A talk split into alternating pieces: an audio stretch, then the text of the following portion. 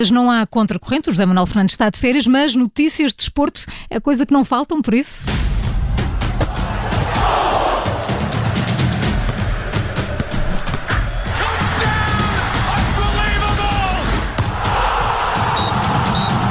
Arranca agora o Vamos à Bola da Rádio Observador. Falamos de desporto nos próximos minutos. Aníbal Rebelo, bom dia. Vamos aos destaques desta segunda-feira. Bom dia, Maria João. Já se joga no Campeonato Nacional. Oito equipas já venceram na primeira jornada, onde ainda não houve nenhum empate. Destaque neste jornal para a vitória de ontem do Futebol Clube do Porto. E o Benfica prepara hoje a recepção ao Spartak Moscou. O jogo está marcado para amanhã. O Benfica tem essa vantagem da vitória por dois golos na Rússia. Vamos falar também de Messi. Tudo indica que hoje já deverá dormir em Paris.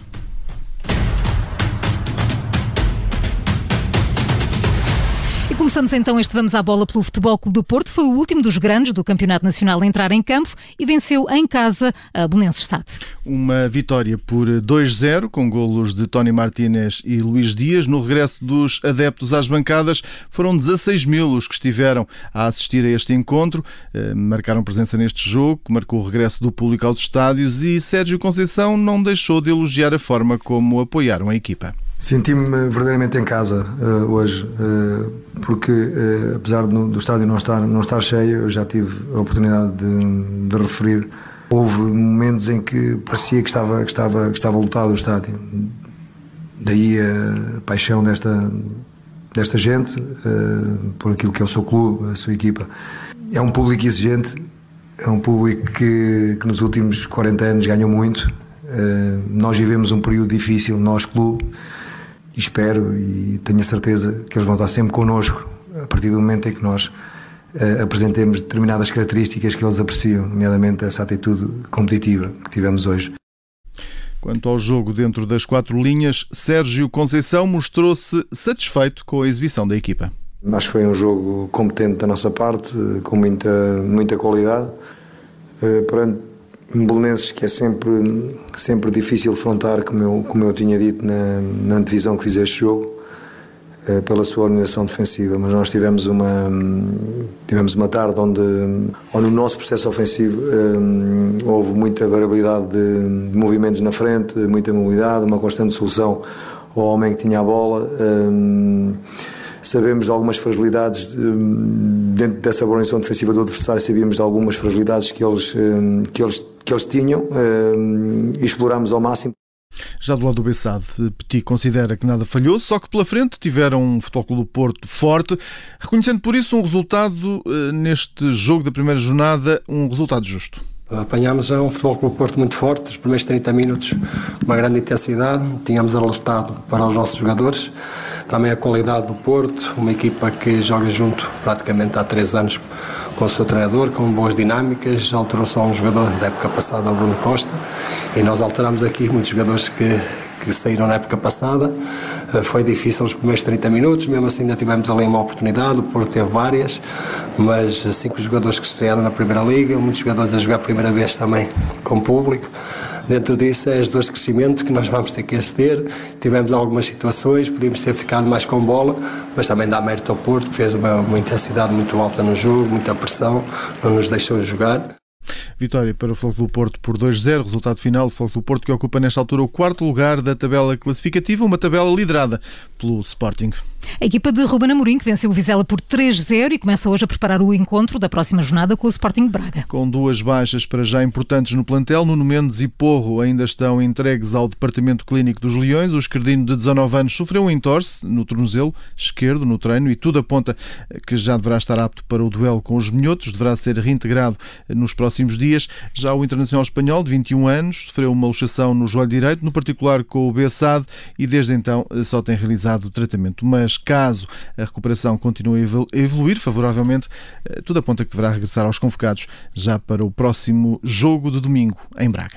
E amanhã o Benfica recebe o Spartak de Moscou com uma vantagem de dois golos. São os últimos 90 minutos da terceira eliminatória da Liga dos Campeões, aquela que dá acesso ao play-off da prova milionária e Jorge eh, Jesus tem o claro objetivo de seguir em frente na prova. Já o tinha dito na antevisão do jogo com o Moreirense e reforçou depois da vitória na primeira jornada da Liga Para que não restem dúvidas.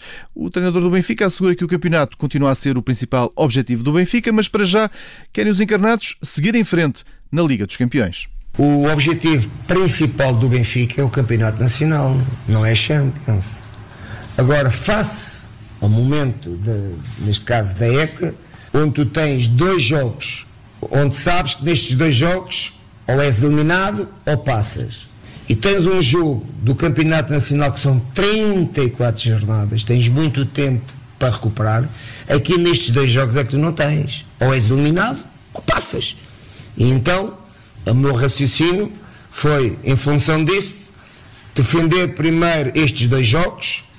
O jogo de hoje poderíamos até acontecer não, não ganhar, mas sabia que tinha mais 33 jogos ainda para recuperar.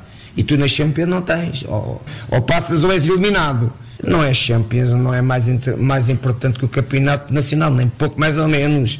Isso talvez seja para o Real Madrid, para o Manchester City, não para o Benfica, nem para nenhuma equipa em Portugal. Está lançado o jogo da manhã na luz as próxima, e as próximas 33 jornadas do campeonato para o Benfica. Para já começou bem, a equipa liderada por Jesus nos dois primeiros jogos oficiais da época, soma duas vitórias. A primeira foi com os russos de Rui Vitória e a segunda com o Moreirense de João Henriques. E já o Spartak Moscovo de Rui Vitória, precisamente, atravessa alguma instabilidade. Não parece já nada fácil a vida do ex-treinador do Benfica na Rússia. A pressão continua a crescer na véspera da segunda mão desta terceira pré-eliminatória das Champions. O Spartak voltou a perder na Liga Russa, desta feita frente ao Nizhny Novgorod e soma, eh, nesta altura, três pontos em três jornadas, numa altura em que também o diretor desportivo do clube se demitiu e os adeptos apontam o dedo aos jogadores a quem pedem que não desonrem o clube. É neste ambiente que a equipa de Rui Vitória viaja para Lisboa para o jogo de amanhã na luz, onde treina já hoje às seis e meia da tarde. E Aníbal, regressando à Liga Portuguesa, hoje termina a primeira jornada com o jogo entre Gil Vicente e Boa Vista. Uma ronda marcada por não ter havido ainda um único empate. As duas equipas também farão tudo para se juntarem aos eh, outros oito vencedores da primeira jornada da Liga. Eh, ora, no confronto direto, destaque para uma ligeira superioridade do Gil Vicente, equipa que venceu dois dos últimos cinco duelos até ao momento realizados entre estas duas formações. O Boa Vista a levar a melhor em apenas uma ocasião. Boa Vista que nesta altura tem um platel muito reduzido devido à dificuldade de inserção de, jogador, de inscrição, aliás, dos jogadores na Liga, mas o treinador diz que que isso não vai servir de desculpa para o jogo de logo à noite. Hoje temos 16, mas no entanto o Canon uh, neste momento está a viajar para Portugal. Uh, esperemos que ele, que ele chegue portanto, ao fim da, desta tarde, início da noite. Portanto, se nada, se não houver nenhum imprevisto com a viagem, ficamos com, com 17 jogadores para o jogo. Que é, uma, é um contexto difícil, um contexto, um contexto complicado.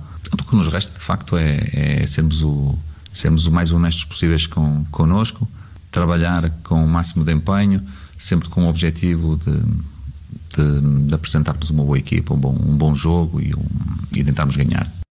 Do outro lado, Ricardo Soares diz que também quer vencer e não espera facilidades do lado do Boa Vista. O jogo está marcado para as 8 e um quarto da noite no estádio Cidade de Barcelos. E olhamos agora para o mercado de transferências. Já há novidades sobre Messi, que ontem se despediu de Barcelona? Ora, uma despedida bastante emotiva. Uhum. Muitas lágrimas por parte do jogador que deixa o clube do coração 21 anos depois de ter entrado em Camp Nou.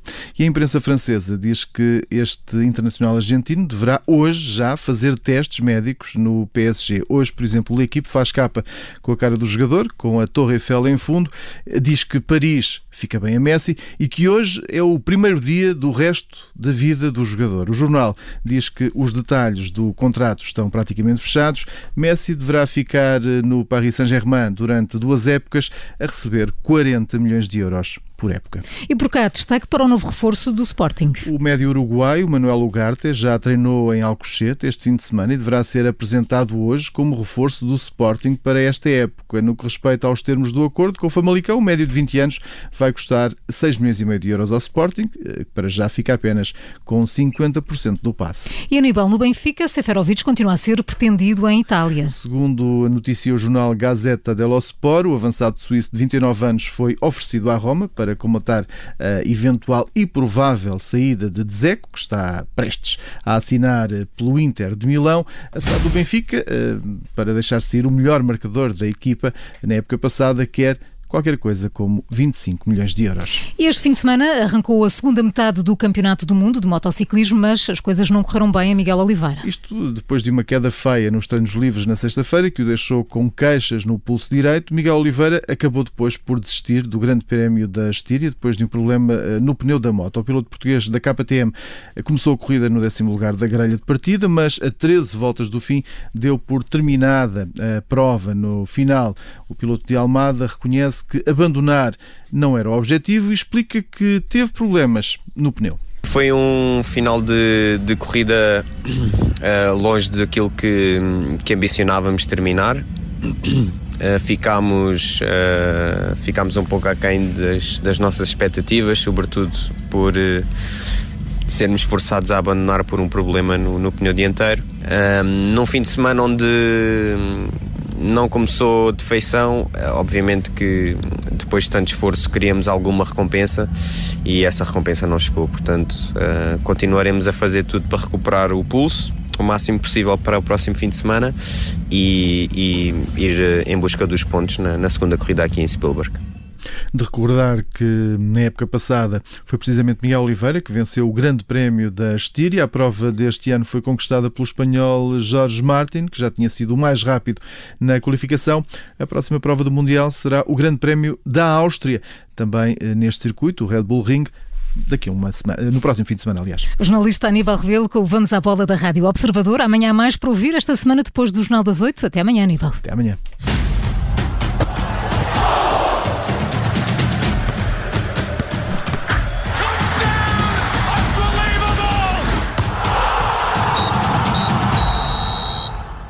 Rádio Obrigada por ter ouvido este podcast. Se gostou, pode subscrevê-lo, pode partilhá-lo e também pode ouvir a Rádio Observador online em 98.7 em Lisboa e em 98.4 no Porto.